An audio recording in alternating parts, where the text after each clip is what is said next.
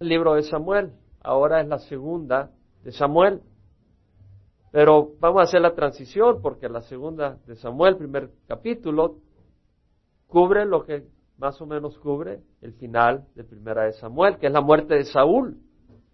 Es decir, este rey de Israel que subió humildemente escogido por Dios a través de Samuel, y Saúl, que al principio con timidez cuando lo escogieron ahí, y Samuel lo, lo, escoge, se estaba escondido entre el bagaje, un hombre que mostraba humildad y sin embargo cuando subió al poder, mostró desobediencia al Señor. Porque el Señor le dijo a través de Samuel que esperara siete días antes de que pudiera celebrar el sacrificio al Señor y Samuel iba a ofrecer el sacrificio al Señor cuando iban a pelear contra los filisteos y Samuel esperó siete días pero no, no totalmente hasta el final y se desesperó y él ofreció sacrificio al Señor y no esperó que Samuel el profeta lo hiciera. Entonces él desobedeció y el Señor lo reprendió y después el Señor lo manda a destruir a los amalecitas y que lo destruyera totalmente, pero él destruye a los amalecitas menos a su rey y menos a lo mejor del ganado, a lo mejor de las ovejas, a los camellos, a todo lo bueno, todo lo que era valioso lo guarda y lo que no era servible lo tira y lo destruye. Dice el Señor, ¿qué está pasando? ¿Acaso se complace el Señor en, en sacrificios y holocaustos como en la obediencia a la voz del Señor. Y aquí es mejor prestar, prestar atención es mejor que el sacrificio. En primera de Samuel capítulo 16, el obedecer es mejor que un sacrificio y el prestar atención que la grosura de los carneros. O sea, vemos que el Señor reprende a Saúl y le quita el reino y se lo da a David por su desobediencia.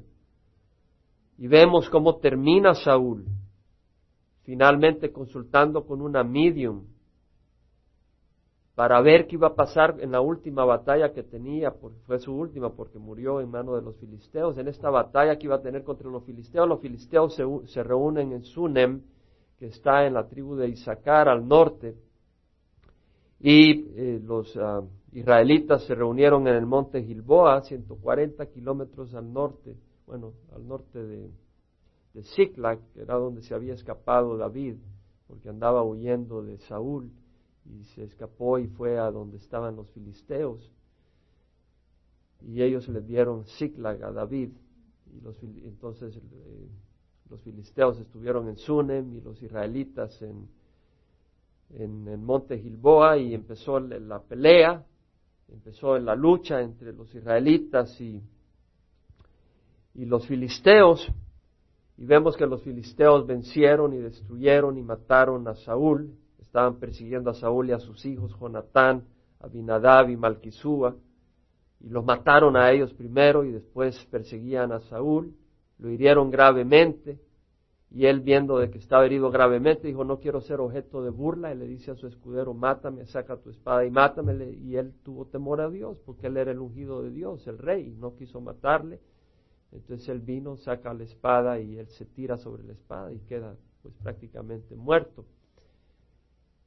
Vemos el fin de Saúl. Ahora lo que le interesaba en los últimos momentos no fue Señor, perdóname, o Señor, Israel está siendo destruido, el enemigo está tomando victoria sobre nosotros. No fue lo que, esas no fueron sus últimas palabras. Sus últimas palabras fueron, mátame para que no sea objeto de burla. Y qué triste, y reflexionamos el domingo pasado, ¿qué es lo que nos preocupa? ¿Qué es lo que más nos importa? Tú dices, bueno, cuando sea el tiempo propicio, cuando me voy a morir, el Señor va a ser lo más importante y es mentira, a Saúl no le ocurrió así. Y si el Señor no es lo más importante, ahora si tú no vives con el Señor, no vas a morir con el Señor. No esperas a morir para morir con el Señor. Porque si tú no vives con el Señor, no estás listo para morir. Hay que vivir con el Señor para poder morir con el Señor y entonces poder vivir con el Señor. Porque dice la palabra del Señor en segunda de Timoteo que si morimos con Él, viviremos con Él. Y si perseveramos, reinaremos con Él. Pero si le negamos, Él nos negará. Y si somos infieles, Él es fiel. Él permanece fiel porque Él, pues, eh, Él no es como nosotros que somos infieles. Si nosotros somos infieles, Él permanece fiel, porque Él no se va a negar a sí mismo.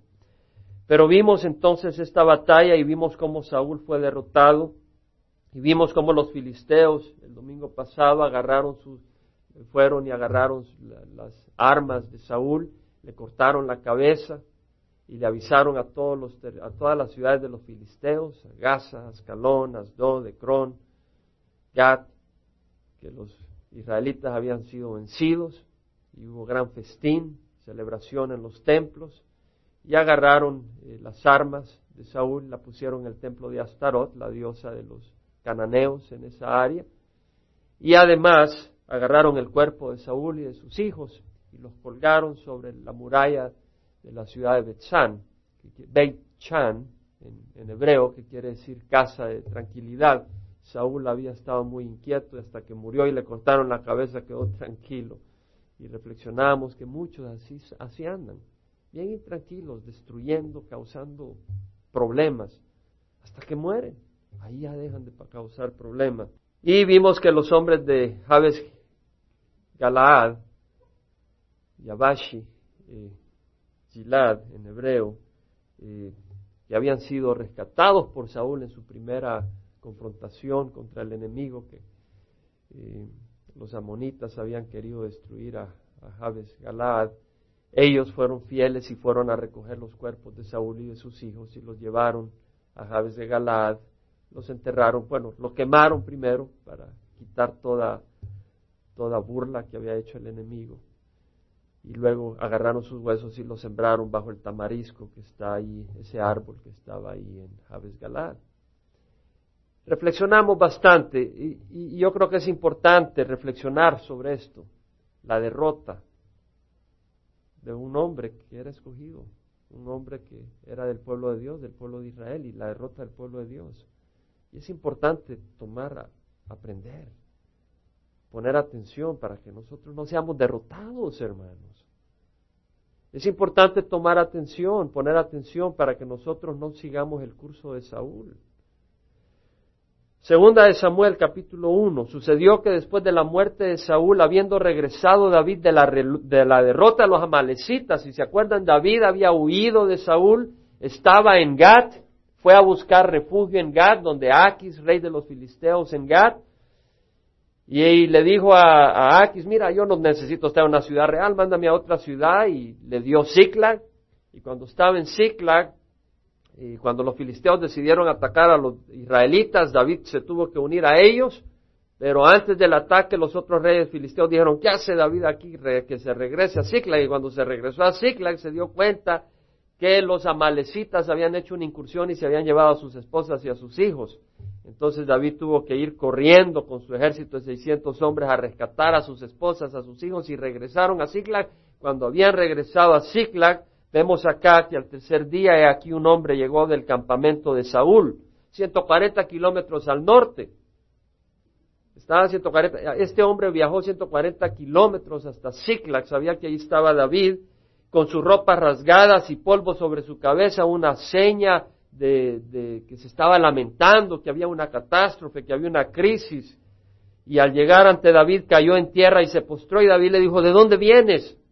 Y él le respondió, me he escapado del campamento de Israel. Las palabras van aumentando en presión, me he escapado. ¡Wow! ¿Qué pasa? David le pregunta, ¿qué aconteció? Te ruego que me lo digas. Y él respondió, el pueblo ha huido de la batalla y también muchos del pueblo han caído y han muerto. También Saúl y su hijo Jonatán han muerto. El pueblo de Dios había huido de la batalla. Eran palabras tristes. Porque vemos que cuando el pueblo de Dios huyó, los, ah, filisteos agarraron las ciudades que estaban al este del valle de Jezreel, donde había sido la batalla, y más allá del Jordán. Cuando el pueblo de Dios cae en derrota, el enemigo viene y toma el territorio que le pertenecía al Señor. Tenemos que ser fuertes, hermanos. Tenemos que ser valientes en la lucha. Porque si tú no mantienes, si tú no eres fuerte, si, no, tú no, si tú no te mantienes en las cosas del Señor, imagínate las luchas que hay cuando te mantienes en las cosas del Señor. Imagínate lo que hace el enemigo aun cuando tú te mantienes en las cosas del Señor. Y si no te mantienes en las cosas del Señor, viene el enemigo y arrasa y toma control. Tenemos que mantenernos fuertes, sé fuerte, sé valiente, haz la obra, dice el Señor. Fortaleceos en el Señor, meditamos en Efesios la semana pasada, fortaleceos en el Señor el poder de su fuerza. Revestíos con toda la armadura de Dios para que podáis resistir contra las insidias del diablo, contra las tramas del diablo porque nuestra lucha no es contra sangre y carne. ¿Cuántas veces han oído ustedes eso? ¿Ya la han oído alguna vez? Que nuestra lucha no es contra sangre y carne. Nuestra lucha no es contra sangre y carne. Muchos levantaron la mano, pero ¿cuántos reflexionamos realmente cuando estamos en la batalla que la lucha es espiritual? Una cosa es haberlo oído y memorizárselo, y la otra, cuando estás en la lucha, reflexionar que es una batalla espiritual. Es una batalla espiritual. Fortaleceos en el Señor el poder de su fuerza. Revestidos con toda la armadura de Dios para que podáis resistir contra las insidias del diablo, porque nuestra lucha no es contra sangre y carne, sino contra principados, príncipes que tienen sus regiones, contra potestades, tienen poder, contra los poderes de este mundo de tinieblas, contra las huestes espirituales de maldad en las regiones celestes. Por lo tanto, revestidos con toda la armadura de Dios para que podáis resistir en el día malo y habiéndolo hecho todo, resistid. Hay que hacerlo todo, porque pueda estar a tu alcance, estudiar la palabra, buscar obedecer, orar, y habiéndolo hecho todo, resistir cuando vengan los golpes, cuando vengan las lluvias, cuando venga la tormenta, resistir. Y quien te va a hacer resistir es el Señor, no tú. Pero lo que tú tienes que hacer es estar envuelto en el Señor. Vemos que el pueblo de Dios fue derrotado. Muchos del pueblo han caído y han muerto. También Saúl y su hijo Jonatán han muerto. Ahora es David el que está oyendo esto. Su hijo Jonatán, Jonatán. Este hombre, este hermano, amado por David, honrado por David. David honrado y amado por Jonatán. Jonatán, este hombre fiel para las cosas de Dios. Jonatán había muerto. Dijo David al joven que se lo había contado, ¿cómo sabes que Saúl y su hijo Jonatán han muerto? Hey, ¿cómo puedo saber? Cómo, sé que es cierto? Esta noticia es pésima, ¿cómo sé que no me estás engañando? El joven que se lo había contado dijo, yo estaba por casualidad en el monte Gilboa, y he aquí Saúl estaba apoyado sobre su lanza, y he aquí que los carros y los jinetes lo perseguían de cerca. El rey de Israel siendo perseguido por haber desobedecido, estaba siendo perseguido por el enemigo.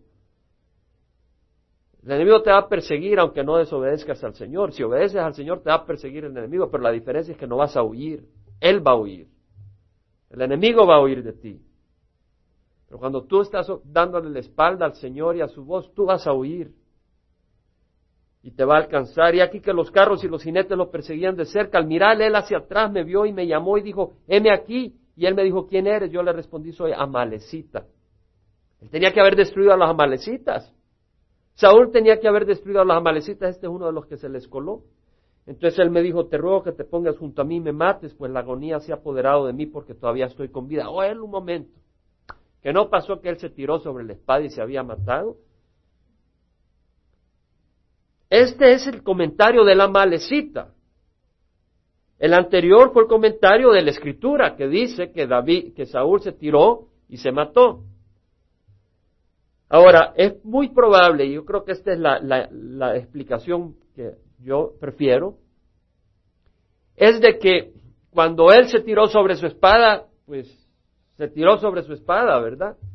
Pero Dios, en su juicio hacia Saúl, no le permitió morir inmediatamente. Y cuando vio a la melecita, le dijo, mátame. No me puedo matar, mátame. Para que la última espada que matara a Saúl fuera la de aquel pueblo que él no quiso matar en desobediencia a Dios. Él debía haber matado a las amalecitas. Una malecita lo terminó matando. La palabra del Señor dice, de Dios nadie se burla, todo lo que el hombre siembra, eso segará. El que siembra para la carne, por la carne, es decir, segará destrucción. Está en Gálatas, capítulo 6. No os dejéis engañar de Dios, versículo 7, de Dios nadie se burla, todo lo que el hombre siembra, esto también segará. El que siembra para la carne, para su propia carne, de la carne segará corrupción. Pero el que siembra para el espíritu, del espíritu segará vida eterna. Nosotros podemos sembrar a la carne. Sembrar a la carne, sembrar aquellas cosas, es abrir nuestros oídos, abrir nuestro corazón, abrir nuestra mente, aquellas cosas que no son de Dios. Y no nos cansemos de hacer el bien, pues a su tiempo, si no nos cansamos, cegaremos. A su tiempo, si no nos cansamos, hay que hacer el bien, como decían las alabanzas. Amémonos no solo de palabras, sino de veras.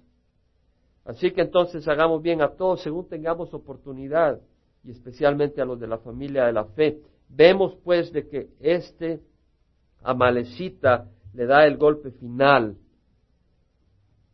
a Saúl Existe otra interpretación de que probablemente este amalecita estaba mintiendo, pues sabía probablemente de que David estaba siendo perseguido por Saúl y pues se quería congraciar con Saúl diciendo yo le di el golpe mortal a Saúl. Yo no creo que fue así, me imagino que si hubiera sido así, de alguna manera eh, la palabra del Señor hubiera clarificado eso, así me imagino yo. Entonces yo pienso que la cosa fue que Saúl se había tirado sobre su espada, pero todavía estaba con un poquito de vida. Y le dijo a este hombre, mátame, porque ya, porque no, no me logro morir, porque todavía estoy con vida. Y efectivamente eso es lo que dijo. Me puse pues junto a él y lo maté porque yo sabía que él no podía vivir después de haber caído. Tomé la corona que estaba en su cabeza, es decir, ese símbolo de autoridad que tenía, y la pulsera que estaba en su brazo, este ornamento de, autoridad que usaban los reyes, y los he traído aquí a mi Señor.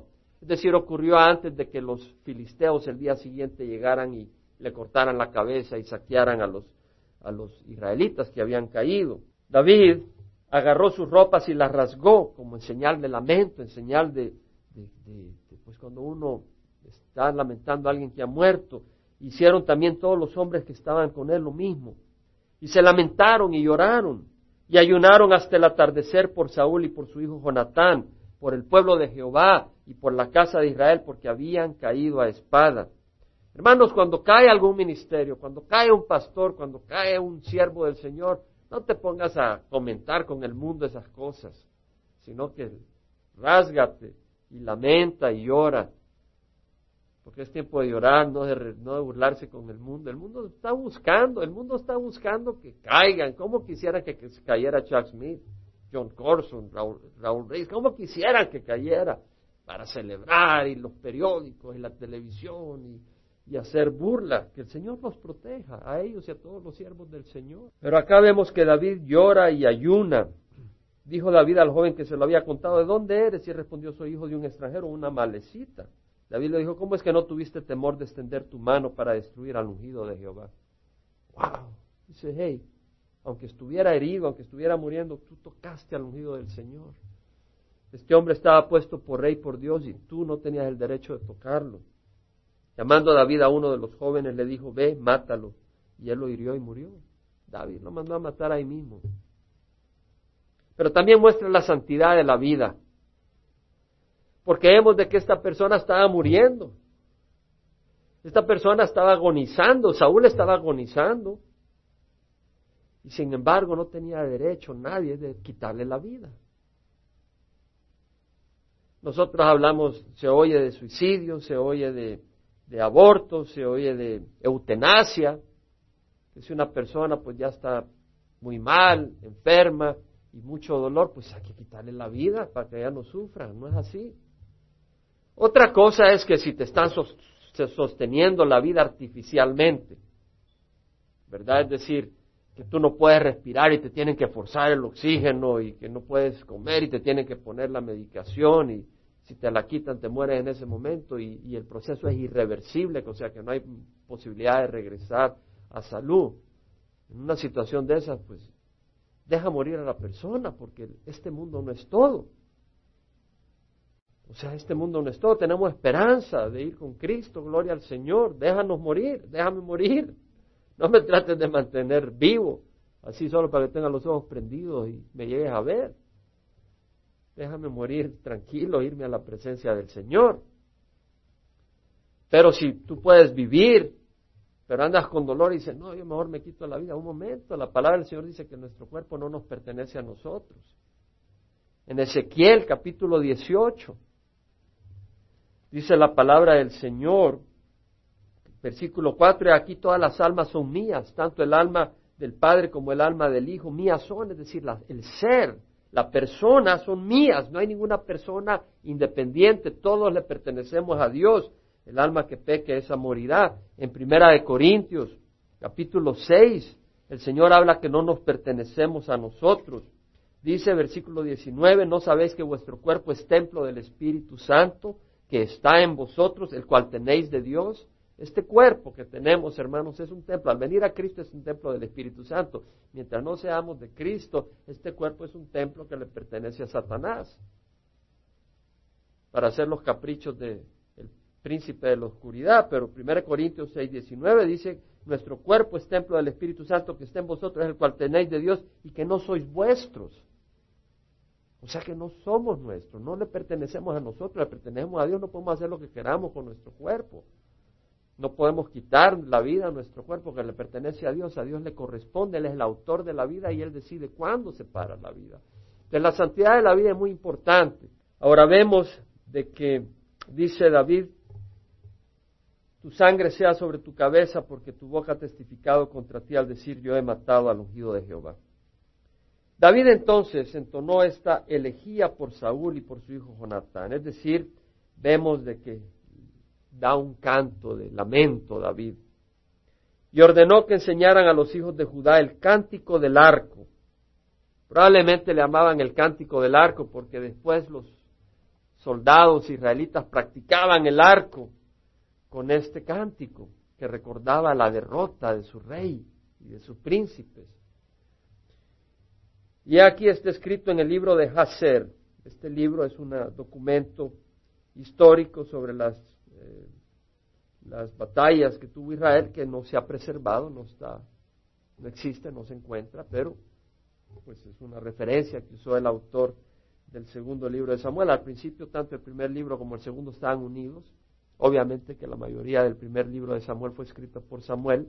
Obviamente que el segundo libro de Samuel no fue escrito por Samuel y no sabemos precisamente quién lo escribió. Pero sabemos que su autor es el Espíritu Santo. Dice David, tu hermosura, oh Israel, ha perecido sobre tus montes, cómo han caído los valientes. Vemos acá cómo David se lamenta de Saúl. Saúl, este rey que lo había perseguido como un gato a un ratón. Y sin embargo, Saúl no guarda amargura contra, David no guarda amargura ni odio contra Saúl, sino que se lamenta y llora por Saúl y dice, tu hermosura, oh Israel, ha perecido sobre tus montes, cómo han caído los valientes. Muy importante ver la actitud que tiene que tiene David, es una actitud de amor. Es una actitud que debemos de guardar y aprender nosotros.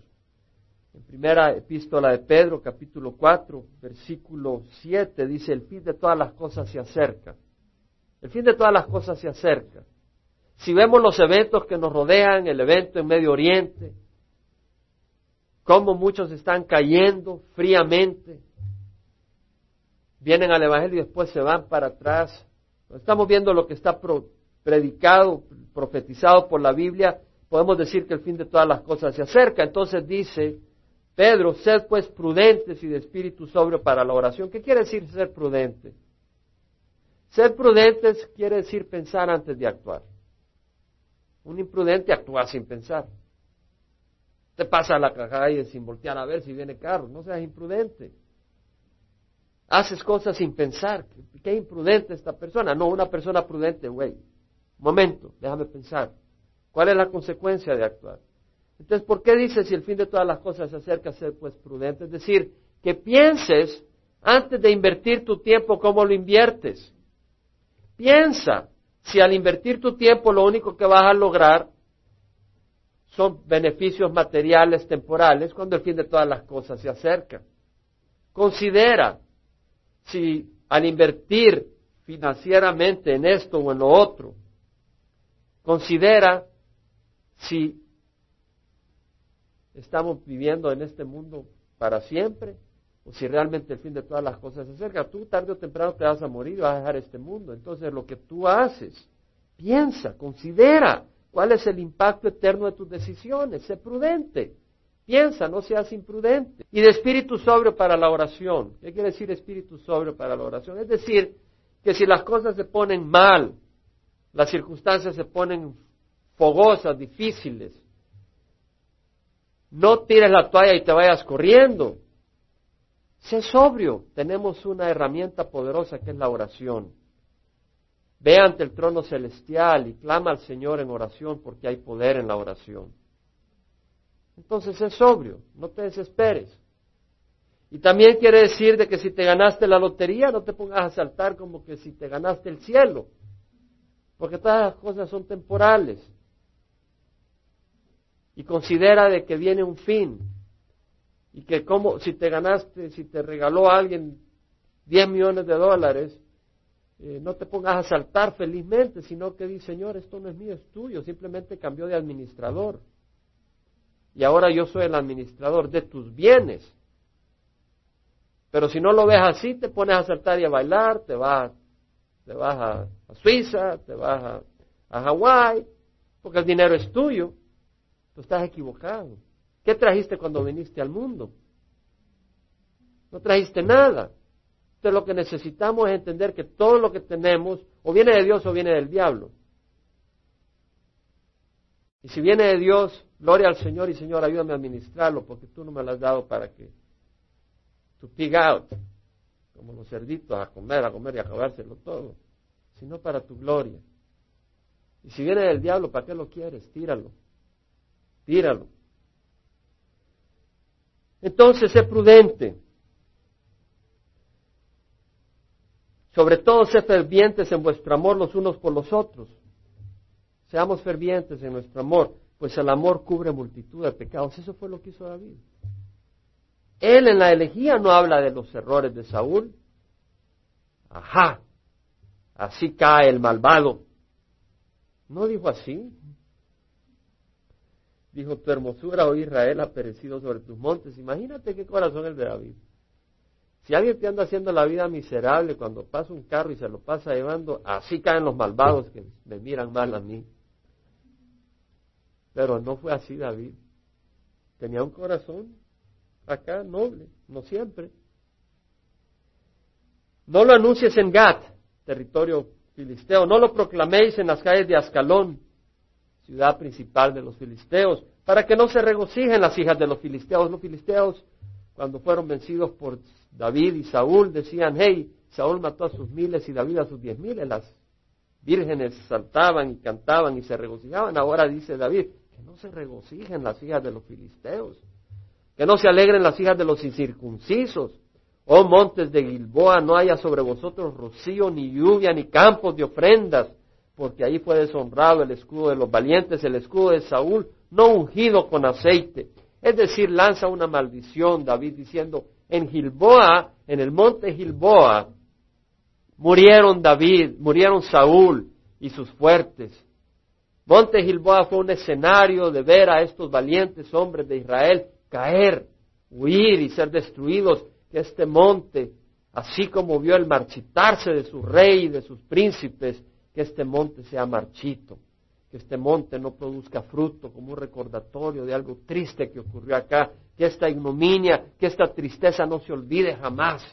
Ese era el dolor que guardaba David, era un dolor sincero.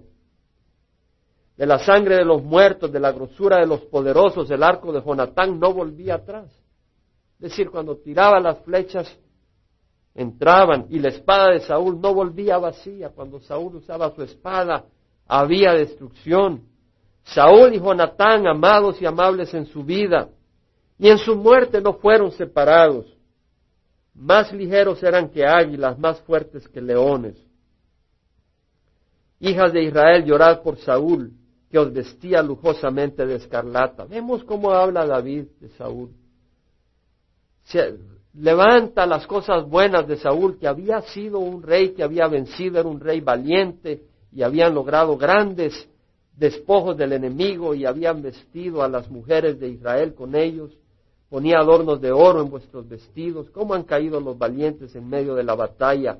Jonatán, muerto en tus alturas. Estoy afligido por ti. Jonatán, hermano mío, tú me has sido muy estimado. Tu amor me fue para mí más maravilloso que el amor de las mujeres. Y vienen los incircuncisos de nuestros tiempos y dicen, ya ves que Jonatán y Saúl, David eran homosexuales. ¡Qué barbaridad! Fíjate que no dice tu, relación sexual para conmigo era más maravillosa que la relación sexual que tengo con las mujeres. No dice eso David. Hombre testarudo que dice de que David y Jonatán eran homosexuales. Está hablando del amor. Pero tú eres tan pervertido que cuando se habla de amor lo único que puedes pensar es en sexo. Pero no es así. Está hablando del amor. Muchas personas tienen sexo sin tener amor. Y es terrible. Vemos el caso de esta jovencita de 11 años que mataron. Salió en la televisión como la agarraron y se la llevaron, me imagino que para hacerle daño. Ahí no había nada de amor, sí había sexo, pero no como Dios lo tenía planeado. Este hombre no pudo experimentar la plenitud de una relación sexual si es que tuvo sexo con la niña. no puede darle una plenitud sexual. Y la muchacha, pues, ¿qué pudo haber experimentado? Eso es lo que el mundo destruye, eso es lo que Satanás te trata de hacer vivir y no la plenitud que Dios tiene. Pero el amor que había recibido David de, de, Jonatán era un amor puro. Jonatán tenía un amor desinteresado por David. O sea, él estaba proponiendo a David, él sabía que Dios lo había elegido como ungido y, Jonatán, lejos de buscar que él fuera el ungido, él fuera el, heredero del trono cuando Saúl perdiera el trono, él se lo daba a David, reconocía y, y amaba a David y buscaba y protegía a David con ese amor desinteresado. Y David reconoce y dice, wow, tú me has amado, Jonatán, con un amor de hermano increíble. ¿Y sabes qué? ¿Cuál es el mayor amor que tú has experimentado? Yo te voy a decir que el mayor amor que yo he experimentado es el de Jesucristo. Y no me digas que por eso soy homosexual. ¿Me entiendes? Entonces yo digo, cuando las personas distorsionan esto, lo que muestran es el nivel de corrupción que ha llegado al mundo hoy en día. Eso es lo que nos muestra. Dice, ¿cómo han caído los valientes y perecido las armas de guerra? Ahora, qué interesante, que Saúl y Jonatán murieron juntos. Jonatán murió a la par de su padre Saúl, a pesar de que Saúl no era el, el mejor de los reyes. De hecho, había caminado en desobediencia y Dios lo terminó quitando su mano y su protección por su desobediencia. Sin embargo, Saúl tenía a este hijo y este hijo fue fiel. Jonatán fue fiel a su padre hasta la muerte. ¿Y nosotros seremos fieles a nuestro Padre Celestial? ¿O crees de que Saúl es mejor que Dios? ¿O crees que Saúl es mejor que Jesucristo? No, güey. Jesucristo es maravilloso y Él merece nuestra fidelidad. El escudero murió, Jonatán murió a la par de su padre y nosotros debemos de estar dispuestos a morir por nuestro Padre Celestial.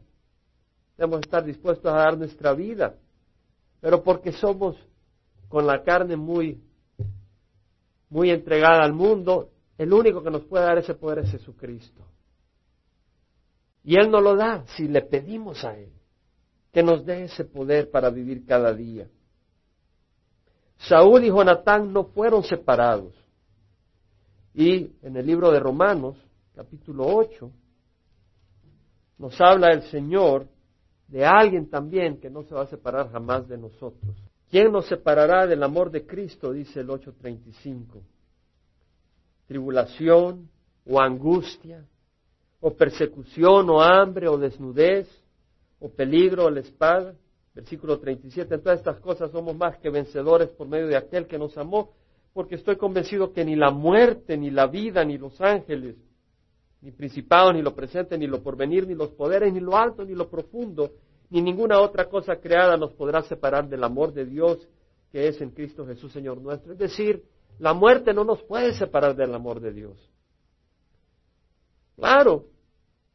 Es decir, un animal, tú tienes tu mascota y se muere, la muerte te separa amor, a, tu mascota de tu amor. Si tú tienes una mascota, un perrito, y se muere el perrito, ese perrito no puede recibir tu amor.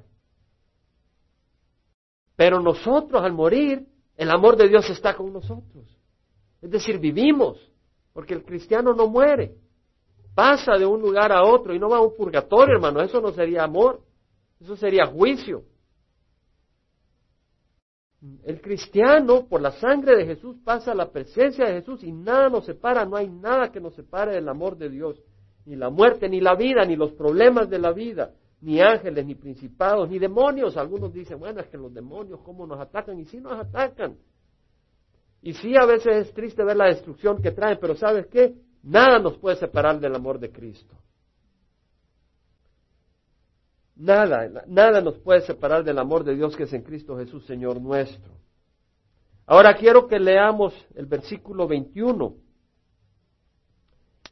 porque hay mucho ahí, y de ahí, de, hecho, el, versículo 21 que iba a usar para el mensaje de hoy, pero no me podía, no podía dejar de, de hacer comentarios de lo que hemos hecho ahorita. El versículo 21, hay mucho que, hay mucho ahí. Dice, oh montes de Gilboa, no haya sobre vosotros rocío, ni lluvia, ni campos de ofrendas, porque ahí fue deshonrado el escudo de los valientes. El escudo de Saúl no ungido con aceite. Y es ahí donde quisiera hacer algunos comentarios que no creo que vamos a terminar hoy, pero quisiera reflexionar en algunas cosas. Ahí fue deshonrado el escudo de los valientes. Me llamó la atención porque la palabra deshonrado quería entender un poco más. Y me fui a algunas versiones distintas de la Biblia. En la versión King James Version, la versión del rey Jaime, o Santiago, como quieras, no, no, no soy yo, no, no, no. Siervo de Jesucristo, gloria a Dios. Hay un rey que es nuestro Señor, pero en Inglaterra en ese tiempo había un rey que se llamaba Jaime James entonces la versión de King James, la palabra que dice en vez de deshonrado es violently cast away. Llama la atención. Violently quiere decir repugnantemente, algo que te causa repugnancia. Ahí fue deshonrado el escudo de los valientes.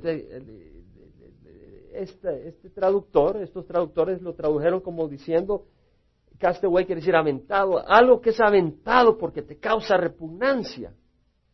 Por ejemplo, si tú te vas a la playa, yo pues, me voy a la playa, cuando voy al Salvador me voy a la playa y me gusta comerme una langostita.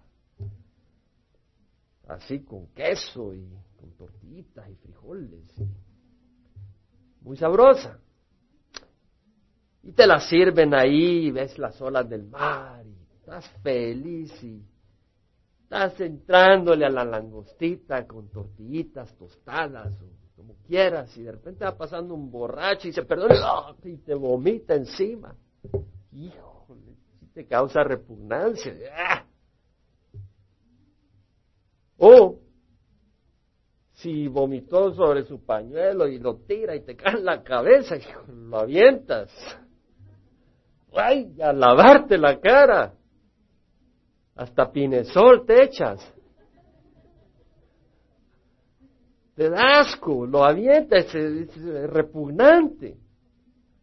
La versión de la New International Version, la versión internacional, nueva versión internacional o de la New American Standard, ya no sé cómo traducir New American Standard, dice defile, que quiere decir inmundo, repugnante, algo repugnante. Entonces, la palabra deshonrado, así la traducen las distintas versiones en inglés, entonces me fui al hebreo. Y el hebreo para decir deshonrado, usa dos palabras. La versión de las Américas dice deshonrado, pero en hebreo son dos palabras. Una es Gaal, que quiere decir detestar, rechazar, aborrecer, repugnar, tirar con repugnancia. Es decir, es algo que es tan repugnante que lo tiras. Eso es lo que quiere decir Gaal. Y luego, la otra palabra Xor, que quiere decir quitar, retirar. Entonces, en otras palabras, es algo tan repugnante que lo tiras y lo tiras. Te da un doble sentido que lo avienta, no lo puedes tocar por lo repugnante que es.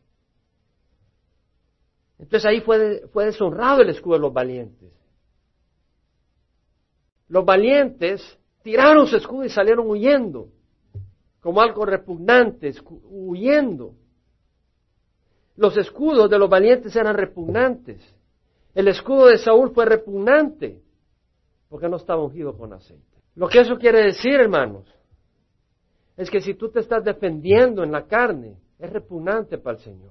Lo que quiere decir es que si tú estás buscando tu vida, establecerla de acuerdo a la religión y a las tradiciones, sino de acuerdo al Señor y a Cristo, es repugnante. Y en el día de la batalla lo vas a tirar como algo repugnante. Ante la presencia de Cristo Jesús te vas a dar cuenta que es repugnante. Aquellos que ponen su esfuerzo en un título universitario.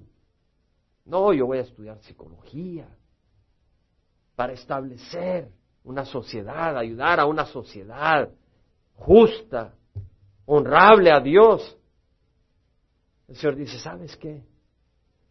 Si algo va a permanecer, tiene que estar fundado en Cristo, no en psicología, no en psiquiatría. O tú dices, bueno, yo lo que voy a hacer es hacer mucho dinero y luego con el dinero, pues, eh, hacer muchas obras. El Señor dice, un momento, tú no puedes hacer cinco si yo no te lo permito. Y si es mi plan, así va a ser. Pero si es tu plan, lo aborrezco, porque no está sobre Cristo. Tal vez tú haces dinero, tal vez para darle a tu familia educación, para mandarlos a las mejores escuelas cristianas. Y tu énfasis es tan grande en el dinero que el Señor dice un momento, ¿quién está construyendo tu hogar? ¿El dinero o Cristo? Porque no necesitas dinero para que construir tu hogar en Cristo. Yo no digo que está mal que pongas a tus hijos en una escuela cristiana, no me entiendas mal. No me entiendes, ¿me entiendes? No me entiendas mal. Lo importante es que sea Cristo. Es decir, la palabra del Señor dice en el Salmo 127, si Jehová no edifica la casa, en vano trabajan los que la edifican. Si Jehová no vigila la ciudad, en vano vigila la guardia. Es decir, es el Señor el que debe ser. El Señor habló de la ciudad, de la casa, no de la ciudad. El Señor habló del constructor, de aquel que vino y construyó su casa sobre una roca. Puso su fundamento sobre la roca. Construyó esa casa. Hizo hoyos. Construir una casa en la roca quiere decir, o sea, hacerle hoyo a la roca y poner ahí las bases de manera que los palos, las columnas están abrazadas por la roca.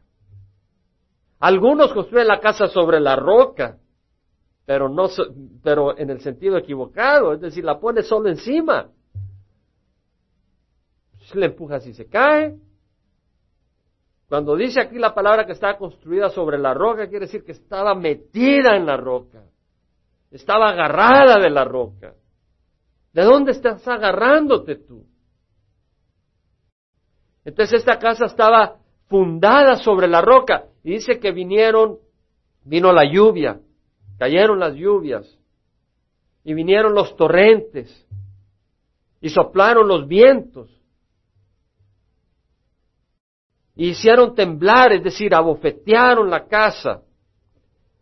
Puedes ver en, en Mateo, capítulo 7, Dice, cualquiera que oye estas palabras mías, versículo 24, y las pone en práctica, será semejante a un hombre sabio que edificó su casa sobre la roca, y cayó la lluvia, vinieron los torrentes, soplaron los vientos y azotaron aquella casa, la azotaron.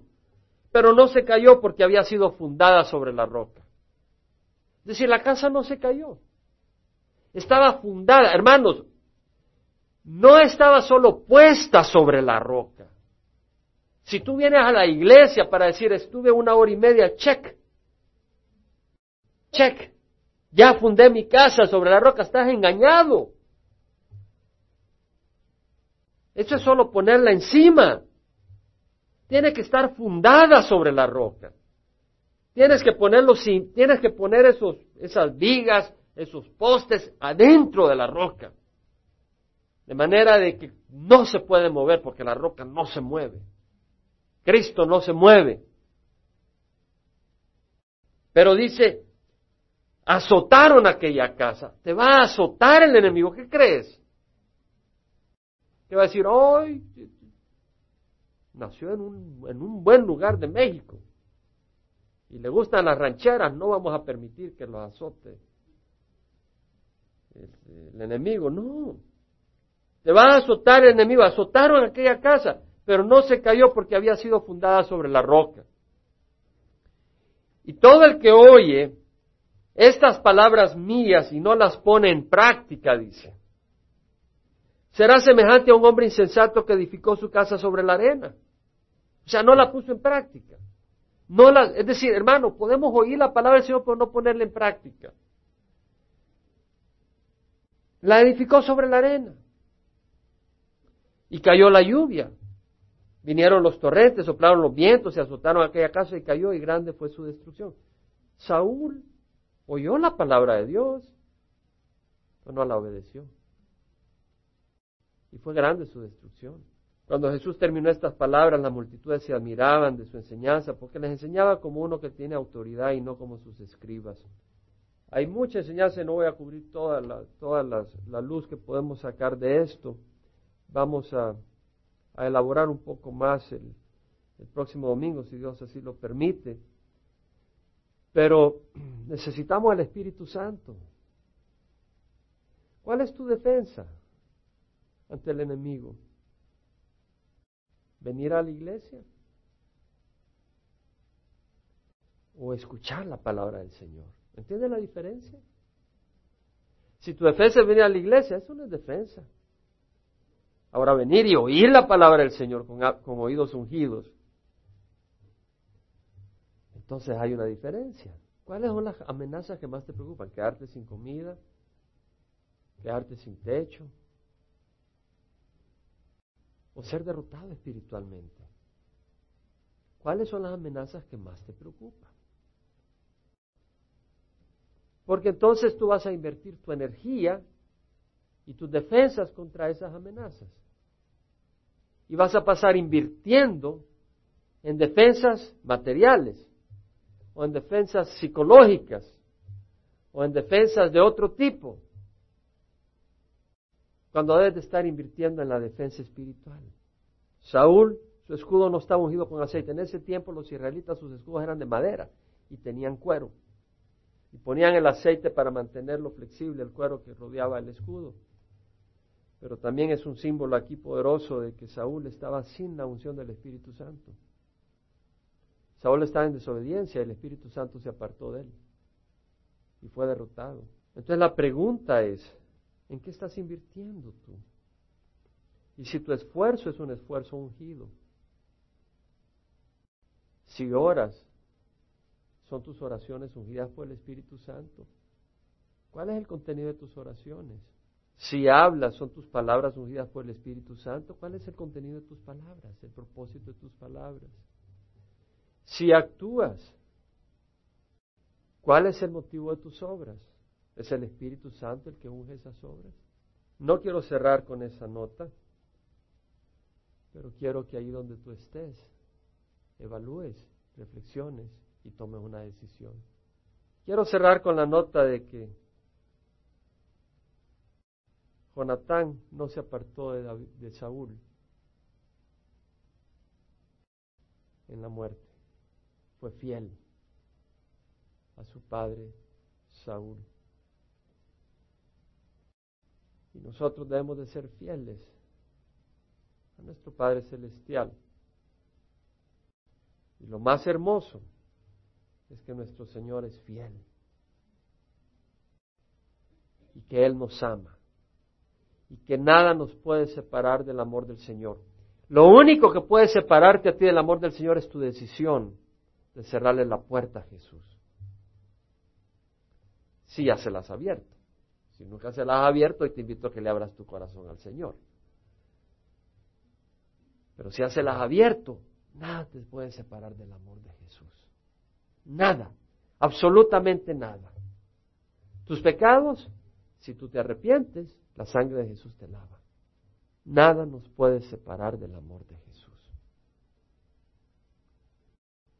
Padre, te damos gracias por tu gran amor. Padre Santo, yo te ruego que en nuestro corazón te abracemos y que queremos estar en la roca, Señor. Que lo que hagamos queramos que esté fundado en la roca, no en las apariencias, no en el que dirán, no en provechos temporales, sino en ti, Señor. Que nos refugiemos no en dinero, no en el parecer de las personas, no en la amistad de las gentes, sino que nos refugiemos en Jesús. Para cuando venga la tormenta, Señor, sabemos, porque la palabra del Señor dice que la casa se sostuvo. Cuando venga la tormenta, podamos, Señor, estar de pie, como dice la palabra en Efesios. Rogamos pues, Padre Santo, que bendigas a nuestra congregación con un entendimiento de tu gran amor, de tu gran bondad, Señor.